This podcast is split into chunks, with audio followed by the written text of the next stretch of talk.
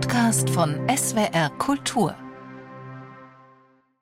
Die Gründungsväter und Mütter der Bundesrepublik hatten zwar 1948 im Grundgesetz festgelegt, dass Männer und Frauen gleichberechtigt sind, doch das Bundesverfassungsgericht stellte im Dezember 1953 fest, dass es im Familienrecht zahlreiche Bestimmungen gab, die dem widersprachen.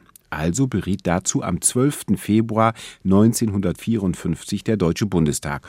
Und Bundesjustizminister Fritz Neumeier, FDP, stellte zunächst die Grundzüge des neuen Gesetzes vor. Die Ehegatten, so der Minister, haben die Pflicht, alle Angelegenheiten im gegenseitigen Einvernehmen zu regeln.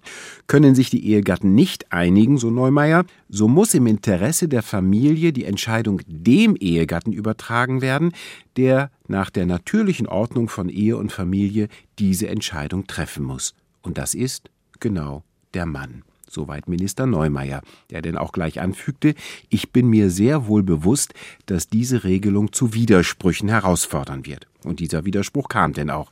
Der SPD-Abgeordnete Walter Menzel erinnerte daran, dass die Novelle nicht nur gegen das Grundgesetz, sondern auch gegen die Straßburger Konvention verstoße, wo es heißt, dass Männer und Frauen bei der Erziehung, während der Ehe und bei der Auflösung der Ehe die gleichen Rechte haben.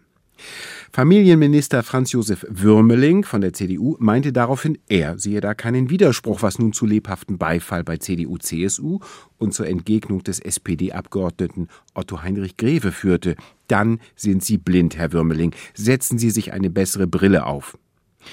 Die FDP-Abgeordnete Hertha Ilk begehrte nun Auskunft von Würmeling, der in seinem Redebeitrag unterschieden hatte zwischen einer begründeten und einer unbegründeten Schlechterstellung der Frau. Ich wäre Ihnen dankbar, so Frau Ilk, wenn Sie uns einmal sagten, wann die Schlechterstellung der Frau begründet ist. Ich glaube kaum, antwortete der Minister, dass irgendeine Frau und Mutter eine formale Gleichberechtigung überhaupt will. Denn die Frau und Mutter empfindet ja schon die Zunahme ihres Einflusses in der Familie als eine steigende Belastung. Und diese Wandlungen haben der Frau und Mutter nicht eine Vergrößerung ihrer persönlichen Freiheitssphäre, sondern nur mehr Arbeit und mehr Sorge gebracht, vor der man aber klar die Frau und Mutter doch schützen müsse. Was nun den SPD-Abgeordneten Ludwig Metzger zu der launigen Bemerkung veranlasste, wenn die Frage auftaucht, ob wir einen Familienminister nötig haben, ich glaube, heute Morgen ist wieder der Beweis dafür erbracht worden, dass er nicht nötig ist. Übrigens, der Mann und fünffache Vater Würmeling erhielt auch Unterstützung von weiblicher Seite. Seine Parteifreundin Elisabeth Schwarzhaupt etwa zitierte, als Christin, wie sie anmerkte, aus dem Neuen Testament, wo es heißt, denn der Mann ist das Haupt der Frau, wie auch Christus das Haupt der Gemeinde ist.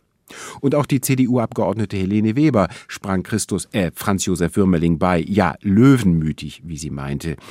Es war also eine denkwürdige Debatte damals am 12. Februar 1954 und auch eine heitere. Selten findet sich im Protokoll der Bundestagsdebatten jener Zeit so häufig die Bemerkung Heiterkeit und Beifall.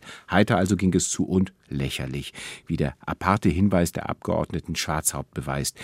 Ich persönlich, sagte sie, bin davon überzeugt, dass fast immer Voraussetzung für das Funktionieren der Ehe ist, dass die Frau zu einem größeren Maß von sich einfügen, zu einem größeren Opfer an eigenständigem Leben bereit ist.